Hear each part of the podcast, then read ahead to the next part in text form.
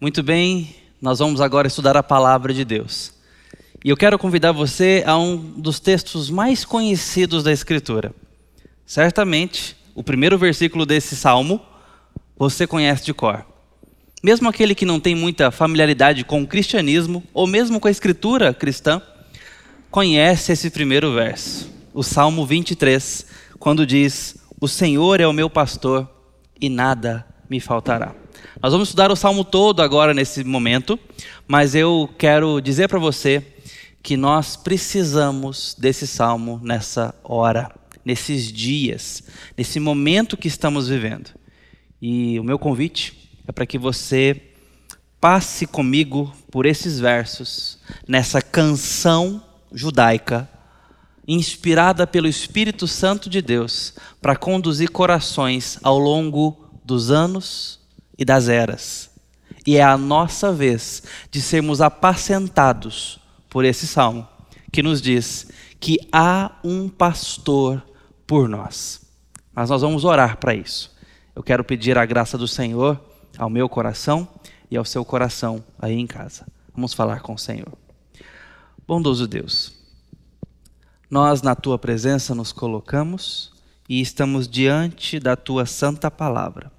Te pedimos agora graça e iluminação para entendermos corretamente a tua proposta, o teu pastoreio com a tua sagrada palavra ao nosso coração nesse momento.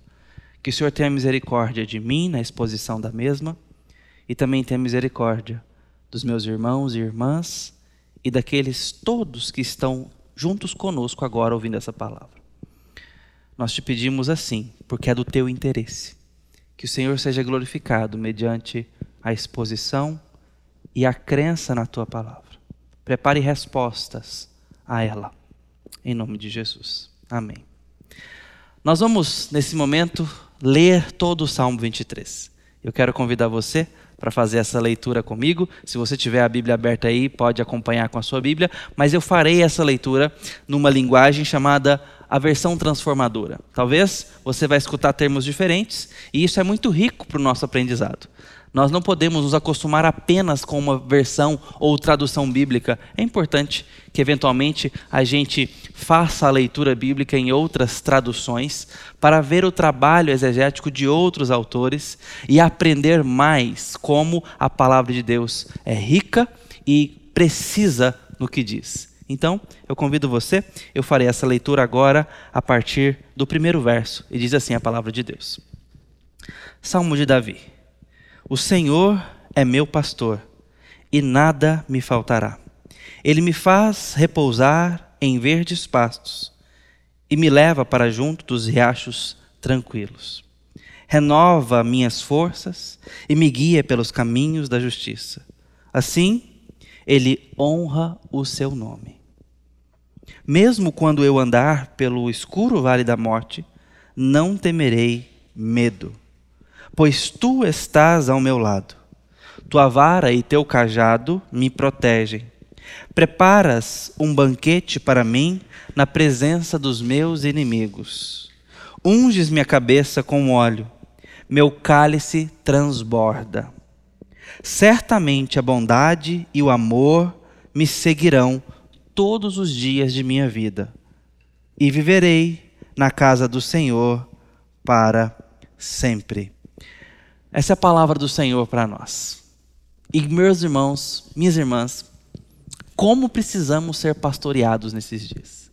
A palavra de Deus, ela é escrita, inspirada pelo Espírito Santo de Deus, para ao longo do tempo e no globo terrestre alcançar corações em circunstâncias distintas, diversas.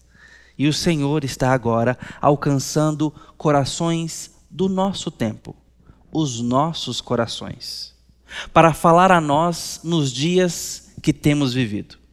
E é impressionante como que a Bíblia ela é desenhada e arquitetada com propósito de nos revelar a Deus seus planos e nos curar de nós mesmos, nos proteger dos inimigos e nos fortalecer para os dias maus, dando-nos esperança, vigor, forças renovadas até o resgate da propriedade de Cristo Jesus, nós, o seu povo.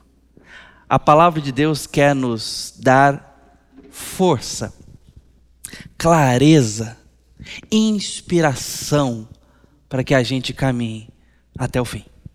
E agora ela vem a nós e se atualiza no que ela diz antigamente, porque ela tem agora para nós a mensagem do dia, que Deus falou lá atrás, mas que serve ainda e tem um vigor novo para a nossa realidade e apenas para a nossa realidade ela alcança com esse gosto, cheiro, poder que ela vem para alcançar os nossos dias. Nesse texto nós lemos, portanto, que há um pastor. E eu quero convidar você a ler a palavra de Deus olhando para Cristo Jesus. Afinal de contas, a Bíblia é cristocêntrica. Eu quero convidá-lo a ler esses versos pensando na Escritura como um todo, mas sobretudo nos Evangelhos, onde nós vamos ler alguns versos. Eu quero convidar você a folhear as Escrituras hoje para a gente buscar a melhor compreensão desse texto. O texto, portanto, começa dizendo que o Senhor é meu pastor. A Bíblia revelou aqui que é um salmo de Davi. O salmo de Davi, portanto, vem de alguém que é um pastor de ovelhas na sua origem e progressivamente se tornou o rei de Israel. Esse não é um salmo escrito na juventude de Davi. Esse é um salmo da maturidade. Ele traz a sua experiência campestre, mas ele vem falar agora na sua maturidade. O texto diz assim: o Senhor é o meu pastor e nada me faltará. Vamos atentar para esse primeiro verso, num primeiro momento. Eu quero convidar você, então, a imediatamente pensar no Evangelho de João, capítulo 10, verso 11. Diz assim a palavra de Deus: Eu sou o bom pastor. O bom pastor dá a vida pelas suas ovelhas. Perceberam? O salmo está aqui nos falando algo mas eu quero que você olhe com os olhos de quem conhece a Escritura, porque assim você vai poder ver como que Davi apontava para Cristo, mesmo sendo tão limitado, mesmo sendo imperfeito, pecador que era. Mas Davi estava aqui, como toda a Escritura, sinalizando aquele que viria em nome de Deus, o Filho de Deus que haveria de visitar o mundo. Portanto, Davi está aqui também falando e servindo como um porta-voz do Messias, anunciando o Messias. Ele tinha plena consciência disso? Talvez não. Certamente não. Mas o que ele tinha era a inspiração do Espírito Santo de Deus que quer comunicar Cristo Jesus. Quando nós ouvimos Davi dizer que Deus é o seu pastor, o Evangelho de João nos ajuda a compreender a dimensão da bênção e graça do que está sendo dito. Deus é pastor ao providenciar aquele que apacentaria o seu rebanho, Cristo Jesus. Este é de fato o pastor das ovelhas. Esse é o pastor das ovelhas, Cristo Jesus. E ele ainda diz que é pastor dele é um pastor pessoal. É um pastor que está disponível para ele. Isso não fala de um individualismo, ou de uma preferência, de uma predileção, ou mesmo de um intimismo vazio, mas fala de um Deus que se tornou pessoal. Fala de um Deus que decidiu deixar a sua glória para visitar o seu povo o seu povo pecador, limitado, miserável como nós somos, ingratos como somos, incrédulos, desesperançados.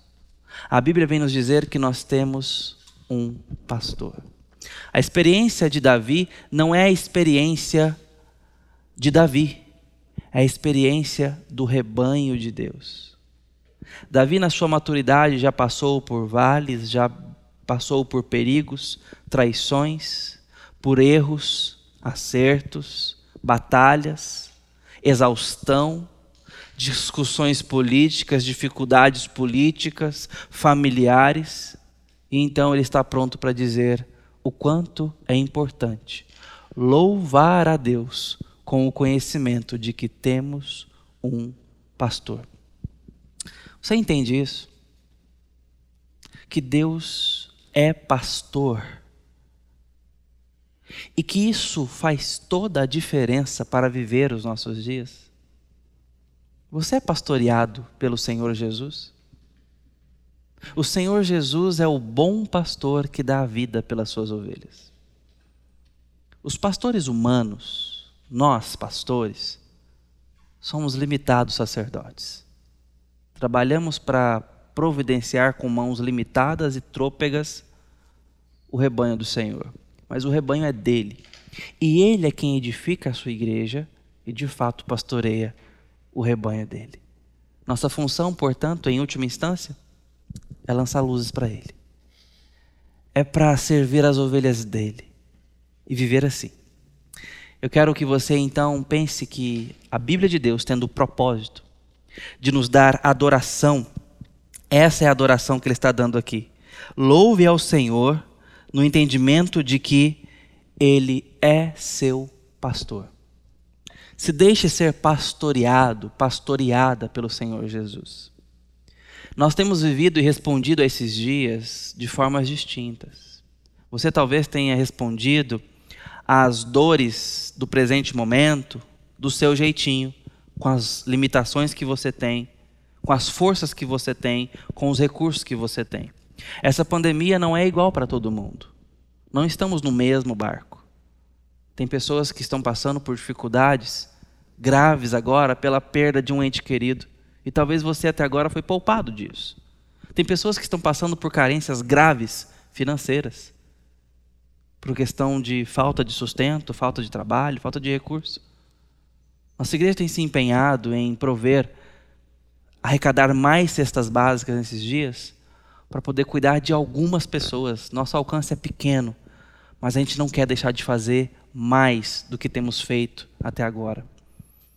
Porque tem pessoas precisando de sustento, porque esse tempo tem trazido dificuldades severas no âmbito até do prato que vai à mesa. Tem pessoas que têm passado muito bem, que estão vivendo esse momento com mais tranquilidade. Às vezes até pegando as paralisações como um certo tipo de folga, de férias, porque o celeiro está bem abastecido. Não é questão de ter que criticar um ou outro, não é esse o ponto. O fato é que não é a mesma coisa para todo mundo. No entanto, para todos os que, que são de Deus, para todas as ovelhas do Senhor Jesus, é dito: o Senhor é seu pastor. O Senhor pastoreia o seu rebanho e deu a vida por esse rebanho. Por isso eu preciso te perguntar: você tem sido pastoreado, pastoreada pelo Senhor Jesus? Você tem levado esse momento e o seu coração ao Senhor Jesus? Esta é a pergunta central que nós precisamos responder agora. Eu de fato tenho sido conduzido pelo Senhor Jesus? A autoridade dele está sobre mim? Eu o honro, o temo, o adoro? Os seus dias têm dito respeito a Ele, porque se Ele é o seu pastor, Ele zela por ti, Ele caminha contigo, e tudo mais que nós vamos ver agora, mas pressupõe que nós somos rebanho, que depende do seu pastoreio, depende da sua liderança, depende da sua condução. Você tem dependido do Senhor Jesus para desfrutar das bênçãos que nós vamos ler agora? Consulte o seu coração e responda essa pergunta. O texto, então, após nos dizer sobre esse bom pastor que nós temos disponível, fala sobre o versículo, a parte do versículo que mais chama a atenção, talvez mundialmente falando. Nada me faltará. É interessante quando nós vamos estudar a palavra de Deus e temos acesso ao hebraico bíblico para verificar algumas expressões. Essa, portanto, nos traz recursos ricos para a compreensão do que o salmista está dizendo. Ao ter um pastor, ele diz: Ló ersá, não carecerei. Seria uma tradução ah, um pouco apressada, mas até certo ponto bem direta. Dando a ideia de que o salmista está dizendo que tem um pastor e que a ideia é que o seu coração estará satisfeito. Um coração não carente. Por coração estou falando de compreensão, de percepção, de sensação por compreender, por entender que, já que eu tenho um pastor, não terei falta de nada, nada me faltará. E isso não significa que haverão todas as coisas, mas que o meu coração estará satisfeito em toda circunstância. Nós vemos que a harmonia das Escrituras nos mostram exatamente isso quando nos fala sobre eu ter contentamento e o desafio do contentamento, de olhar para o Senhor como provedor em todo o tempo, como o Senhor que cuida de mim em toda circunstância, e por isso eu posso dizer: o Senhor é o meu pastor, nada me faltará, ainda que falte. Pastor, mas isso não seria uma, uma contradição? Não. Porque a ideia é que o texto me fala de coisas que faltam. O texto me mostra algumas coisas que podem faltar no caminho. Por exemplo, ele diz que eu posso andar por pastos verdes, mas também por vale da sombra da morte, adiantando por um segundo. Quando eu ando pelo vale da sombra da morte, faltou o pasto verde. Quando eu ando pelo vale da sombra da morte, faltou luz. E o que ela significa? Vida é o vale da sombra da morte. Se eu deixo um pouquinho a ideia um pouco geográfica, que ela é importante para esse momento, a dinâmica geográfica do vale da planície, dos ribeiros e dos riachos, aqui nós temos uma simbologia sobre morte e vida sendo comparado, sobre momentos difíceis e momentos bons, momentos duros e momentos mais tranquilizadores. Quando eu estou em momentos árduos, sombrios, eu estou falando de algumas coisas que faltaram. O ponto deste verso não é sobre ter ou não ter, é sobre o coração da ovelha, por entender que o seu pastor está presente. Se nós não temos aprendido a depender do Senhor, se nós não temos aprendido a olhá-lo como um pastor, dificilmente eu vou desenvolver contentamento na circunstância. Eu vou desenvolver adoração e temor na circunstância. Perceba se os seus pecados não são porque desconfiamos do cuidado do Senhor. Perceba se os seus cuidados não são uma desconfiança nas suas promessas ou nas suas boas intenções. Porque quando pecamos, nós estamos dizendo que obedecer a Deus não compensa mais do que o pecado. Porque o pecado sempre é uma contraposição à palavra de Deus. Quando nós desonramos o Senhor com os nossos pecados, nós estamos dizendo que a ideia dele não é a melhor. E isso significa ovelha sem pastor. Ovelha não pastoreada na prática. Embora tenha um pastor, com um pastoreio efetivo, mas a ovelha não o escuta, não o olha.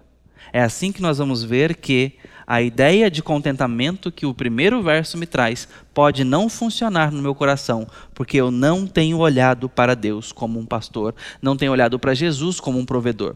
Quando eu tento ajudar a Jesus a me salvar, quando eu acho que algumas coisas ajudam na salvação, eu estou dizendo que a morte dele não é o suficiente. Quando eu recuso a investir financeiramente na obra de Deus e trazer dízimo, trazer ofertas, quando eu me recuso a doar para quem precisa, sendo um caminho bíblico e evangélico, eu estou dizendo que a minha forma de lidar com o dinheiro é melhor do que a de Deus quando eu recuso ajudar, quando eu recuso a amar, quando eu recuso a acolher, eu estou dizendo que a minha maneira egocentrada de viver é melhor do que a de Deus. Quando eu trago para o meu coração e trago para as minhas práticas pecados na área sentimental, social ou mesmo sexual, eu estou dizendo que a ideia relacional de Deus é pior do que a das trevas. Nós precisamos olhar para esse texto e entender que quem tem pastor tem que ser pastoreado, tem que deixar-se pastorear, tem que seguir o pastor, tem que caminhar onde ele orienta para caminhar. Aí sim nós vamos poder dizer: nada me faltará. Eu sei que o meu pastor está comigo. E o versículo 2 então nos diz: Ele me faz repousar em verdes pastos, pastos e me leva para junto de riachos tranquilos. O texto fala sobre o pastor que é e que agora traz bonança, providencia o refrigério, o pasto verde, o lugar mais adequado para a ovelha.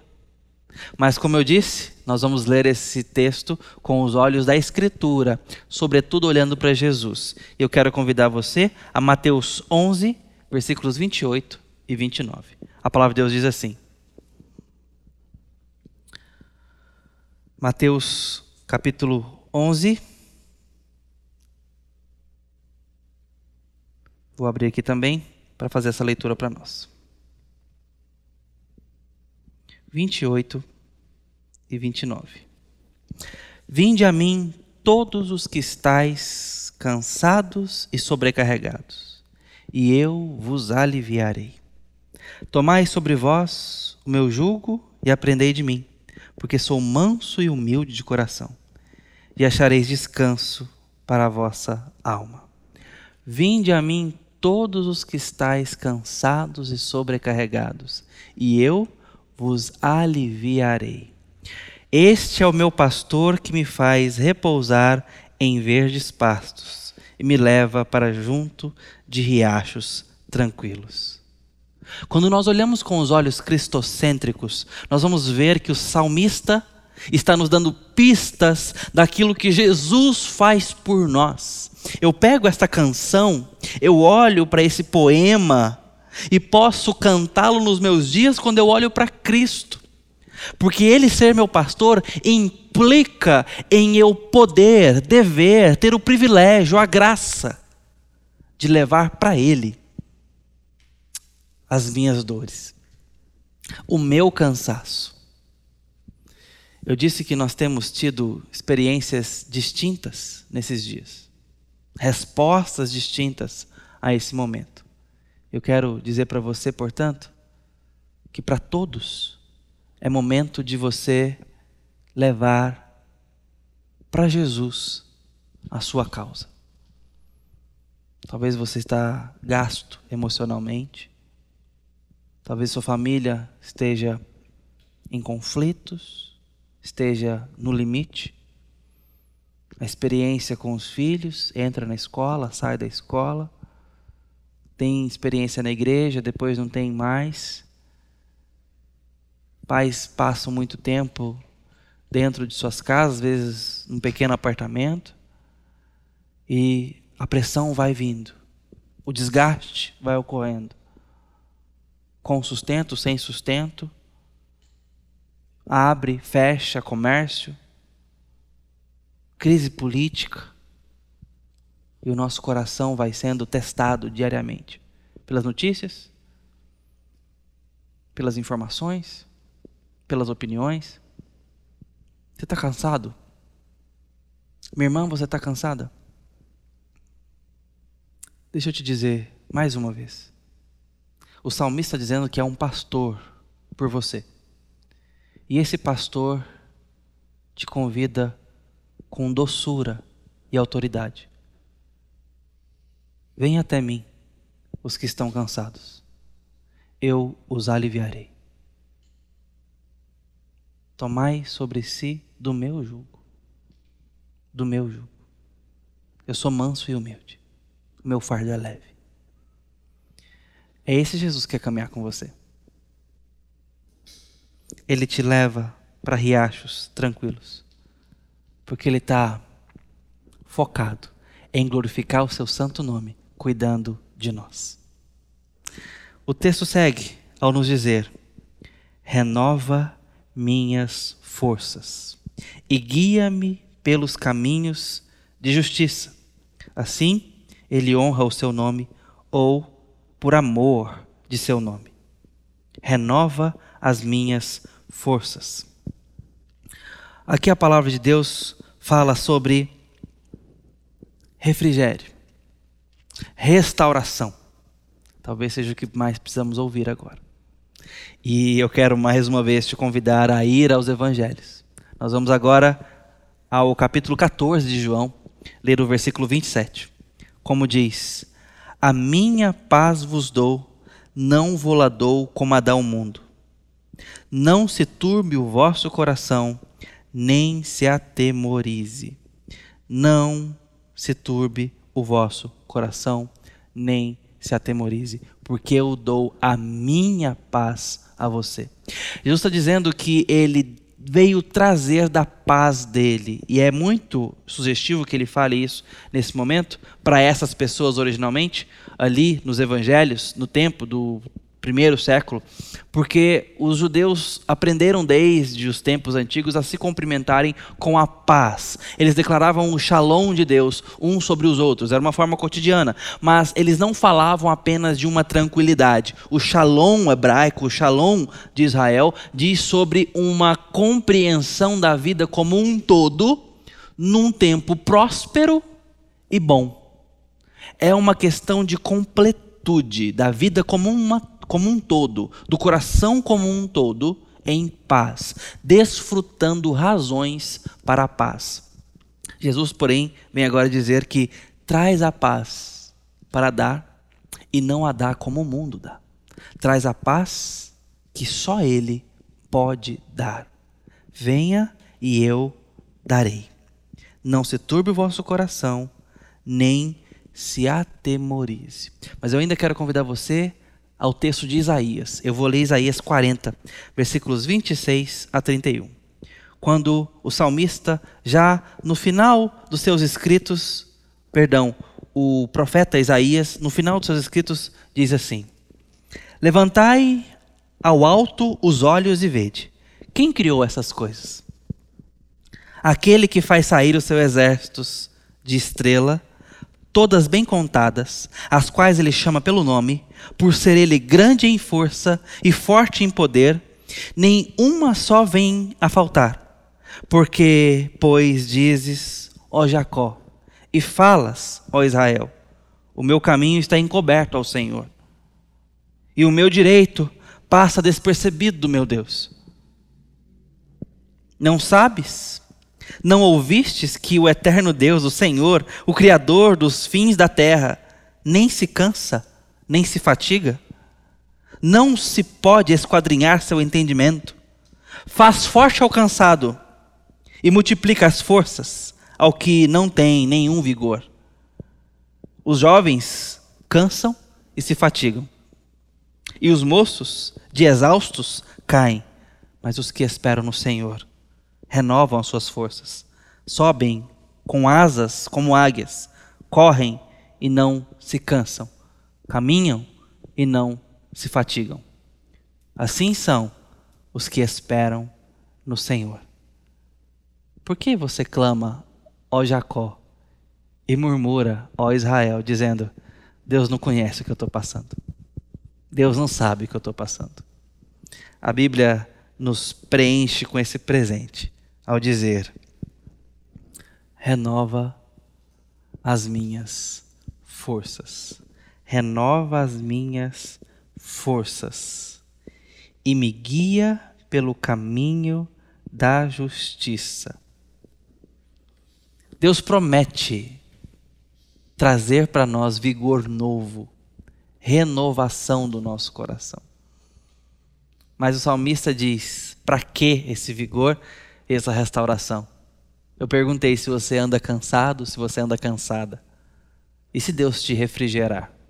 E se Deus te der nova força, novo fôlego, novo vigor?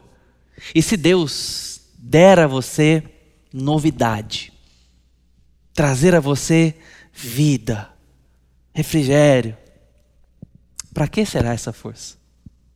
Para que será? Para onde você vai? Como você vai?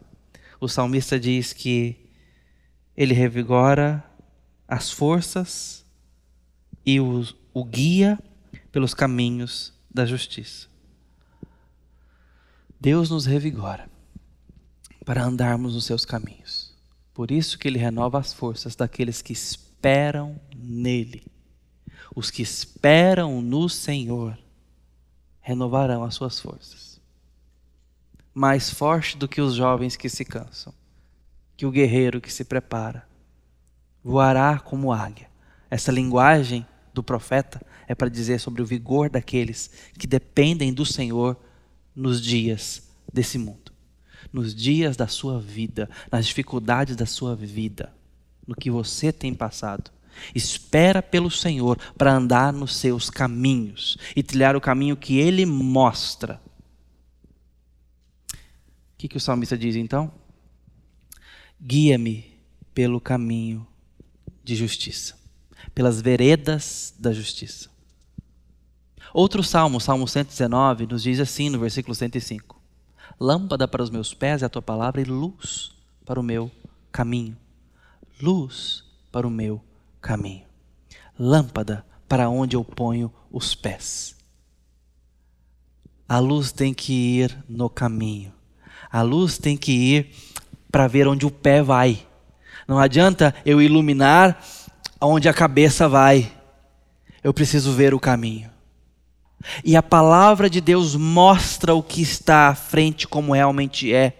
Traz luz para a minha caminhada, minhas escolhas, minha tomada de decisão, minhas dúvidas são esclarecidas, são confrontadas pela sabedoria bíblica.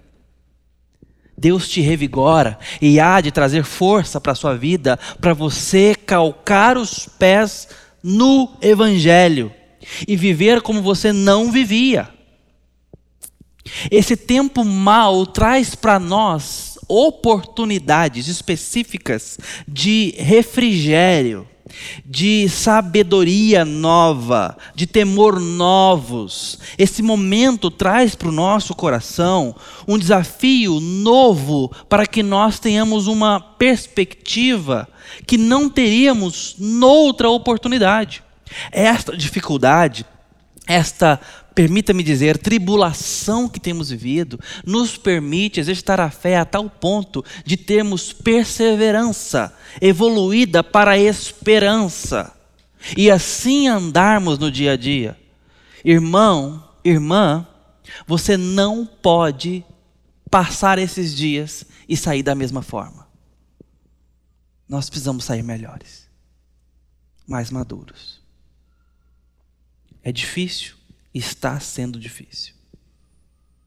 Mas Deus é nosso pastor e tem caminhado conosco, nos dando oportunidades especiais que só esses dias poderiam proporcionar.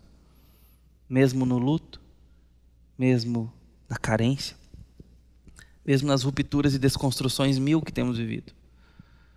Nossos olhos precisam estar fitos no Senhor, para mesmo no dia mais difícil percebemos que o coração está firme, porque tem um pastor que caminha conosco e pode revigorar as nossas forças. Ele ainda diz: Mesmo quando eu andar pelo escuro vale da morte, não terei medo. Eu posso ser levado por dias tenebrosos, difíceis. O vale é um lugar presente no relevo que Davi conhecia bem naquela região, porque é uma terra muito acidentada. Então, as colinas proporcionavam muitos vales, que são depressões, lugares escuros, onde ovelhas não conseguiam transitar com segurança. Só que eu não posso me prender apenas nesse fator geográfico e tirar dele um fator espiritual. Porque o texto está nos dizendo aqui, em linguagem poética, que é um vale da sombra da morte. Obviamente, como um todo, entre a clareza da planície, a segurança da planície, onde certamente está o trieiro, há à frente depressões escuras que trazem consigo o sinal da morte, onde não se vive, onde não se acampa, onde não é ponto de chegada. Tem um amigo de Minas Gerais que costuma dizer que algum lugar que ele visita é tão ruim. Ah, conheci uma cidade tão difícil de ficar que é lugar de voltar, não é lugar de ir, não. O Vale da Sombra da Morte é lugar que a gente não quer ficar. São estanques da vida momentos, circunstâncias que nós não queremos parar, estacionar. A boa notícia é que toda dor é por enquanto. E o salmista diz: ainda que eu ande pelo vale da sombra da morte. Perceba, no vale da sombra da morte é lugar que nós andamos, não é lugar para parar é lugar de marchar, passar e atravessar. Assim era o deserto do povo de Deus. Caminhavam, andavam, atravessavam.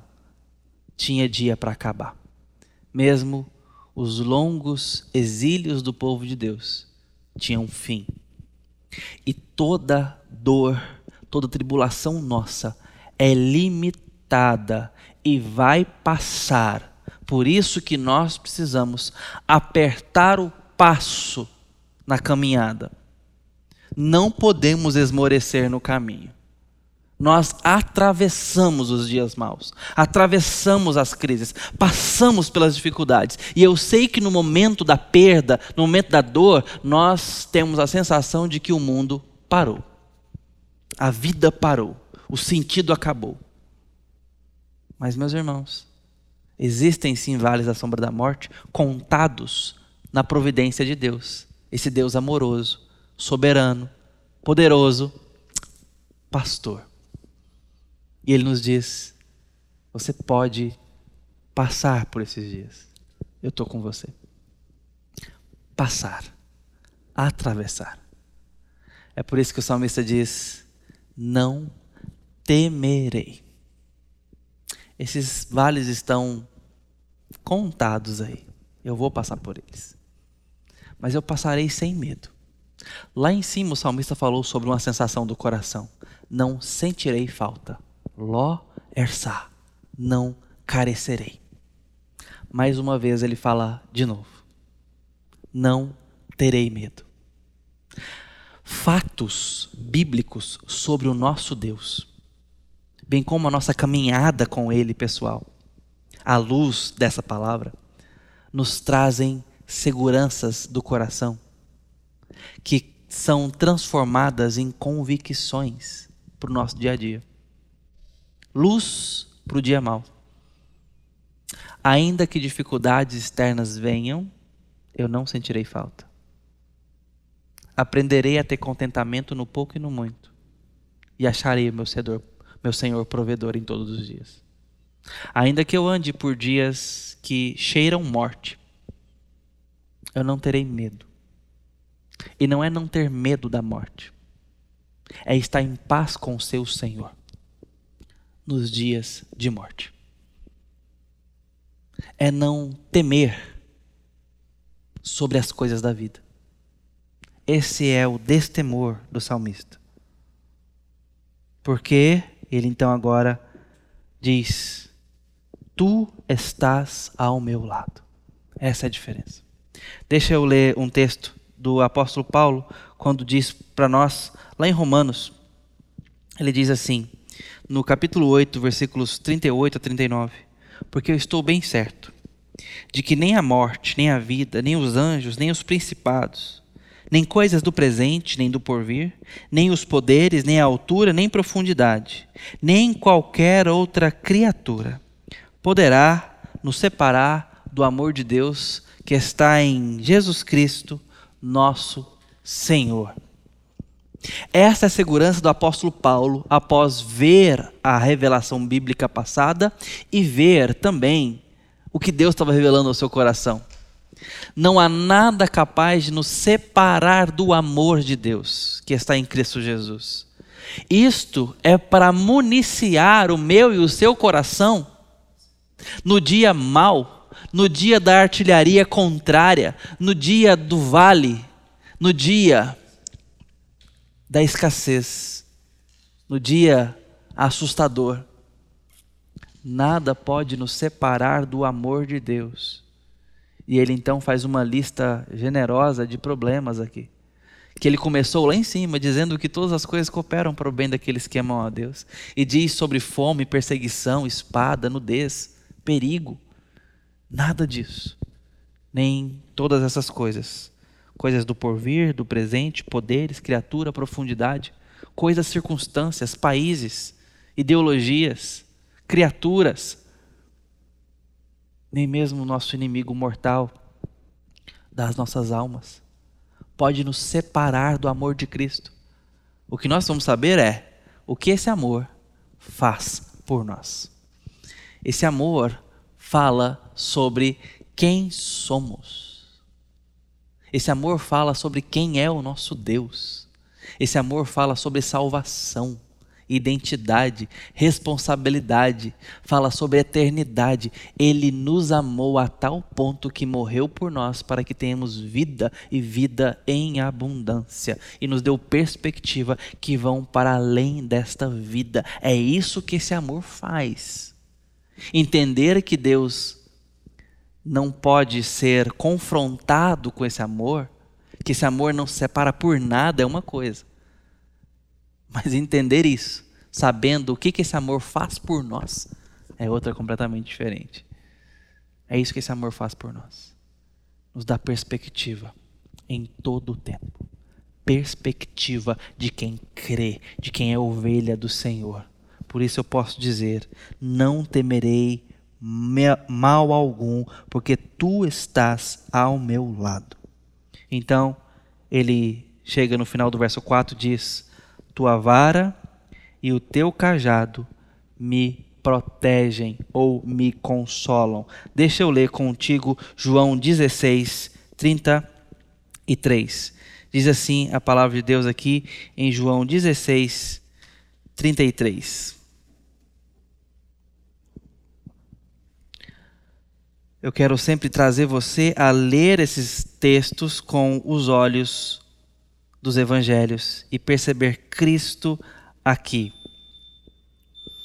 O texto de João 16, 33 termina esse capítulo evangélico dizendo assim: No mundo passais por aflições, mas tem de bom ânimo, eu venci o mundo. Tem de bom ânimo, eu venci o mundo. No mundo vocês terão aflições. No mundo vocês terão aflições, mas tenham esperança. Não se esmoreçam. Eu venci o mundo. Eu venci o mundo. Esse mundo que está contra nós, esse mundo que é difícil, esse mundo que o apóstolo João diz lá na sua carta, nos odeia, foi vencido por Jesus Cristo.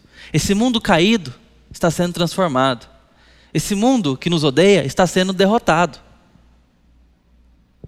Jesus venceu o mundo. Essa é a verdade que está nesse texto. Então, ele fala sobre vara e cajado para proteção, ou, numa outra linguagem, para consolo. E vara e cajado são figuras distintas. Certamente o salmista quer nos falar sobre algo rico dessa semântica. Ele está falando sobre a vara que serve para uma condução mais disciplinar ou mesmo para afrontamento, no caso, por exemplo, de perigos para o rebanho, lobos e tudo mais, ele iria com a vara confrontar ali os perigos. E também era um instrumento utilizado para repreensão, é a mesma palavra que é utilizada para a correção, mesmo familiar. A vara ali é uma vara de disciplina, de correção, utilizada na educação. E aqui também para repreensão. Esse é um instrumento na semântica hebraica, a vara é um termo. O cajado ou o bordão já é outra palavra que diz respeito a um instrumento mais longo que visa condução e também resgate. Ele é até um objeto curvo, aquele cajado de pastor que nós conhecemos bem pelas figuras literárias. Também era usado para resgate, para é, de fato um resgate físico de puxar a ovelha de volta caso houvesse uma situação de risco. E ele está dizendo que todos esses instrumentos são para nossa proteção. Por que é importante entender isso? Porque nós vemos que não apenas quando o Senhor está nos acolhendo nos nossos ah, nossas mazelas, dores, tristezas, rachaduras, Ele está mostrando o seu amor e o seu pastoreio. É fácil entender o pastoreio do Senhor quando Ele está cuidando de nossas feridas com o seu bordão, com o seu cajado. Mas nós precisamos entender também o amor educacional de Cristo com a sua vara. Ao nos disciplinar, discipular, corrigir e exortar. Nós não podemos tomar Deus por um pastor ignorante, por um pastor alheio, que menospreza a educação de suas ovelhas e o cuidado com elas. Ele tem nos orientado e tudo que for necessário, ele fará para nossa disciplina.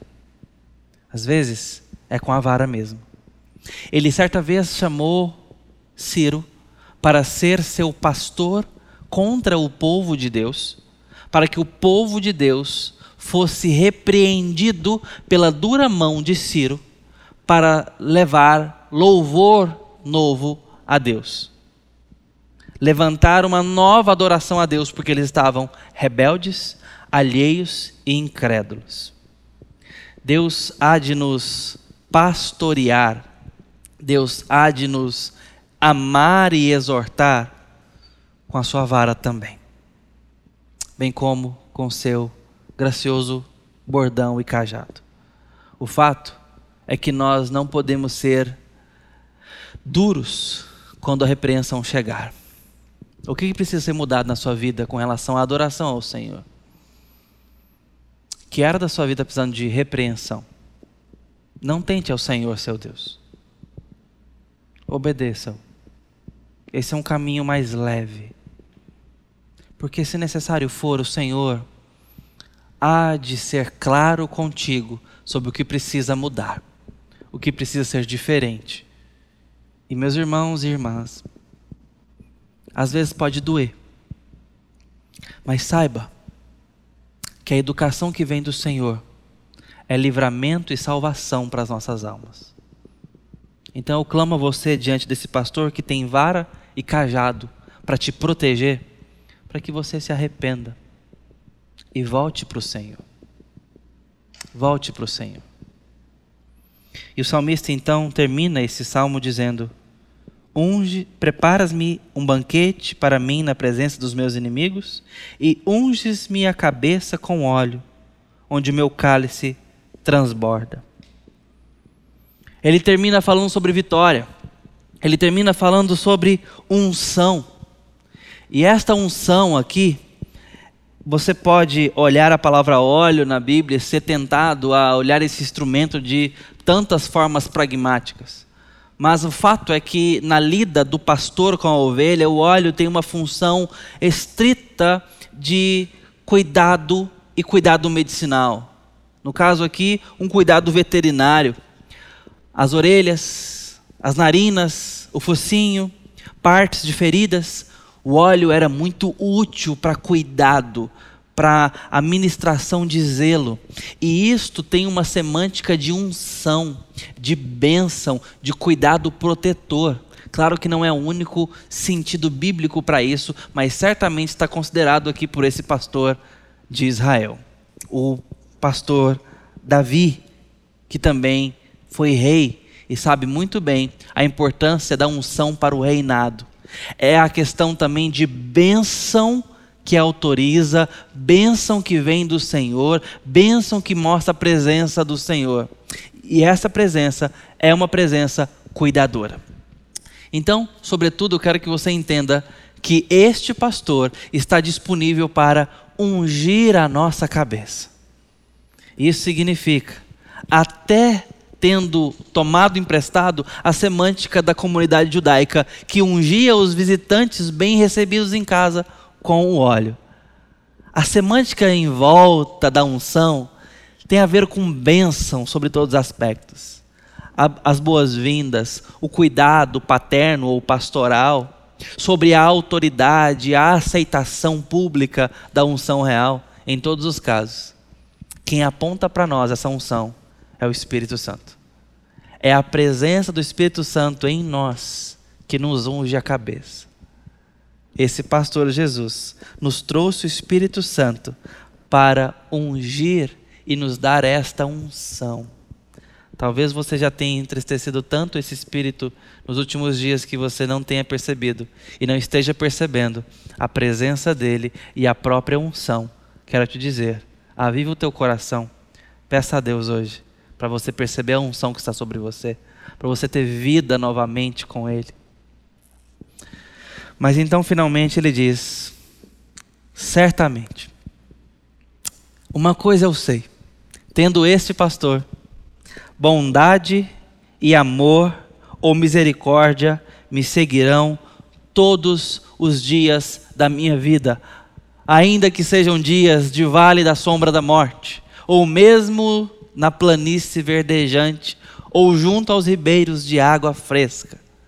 Em todos esses casos e situações, eu preciso ver a bondade e a misericórdia do Senhor está me perseguindo e são renovadas a cada manhã sobre mim.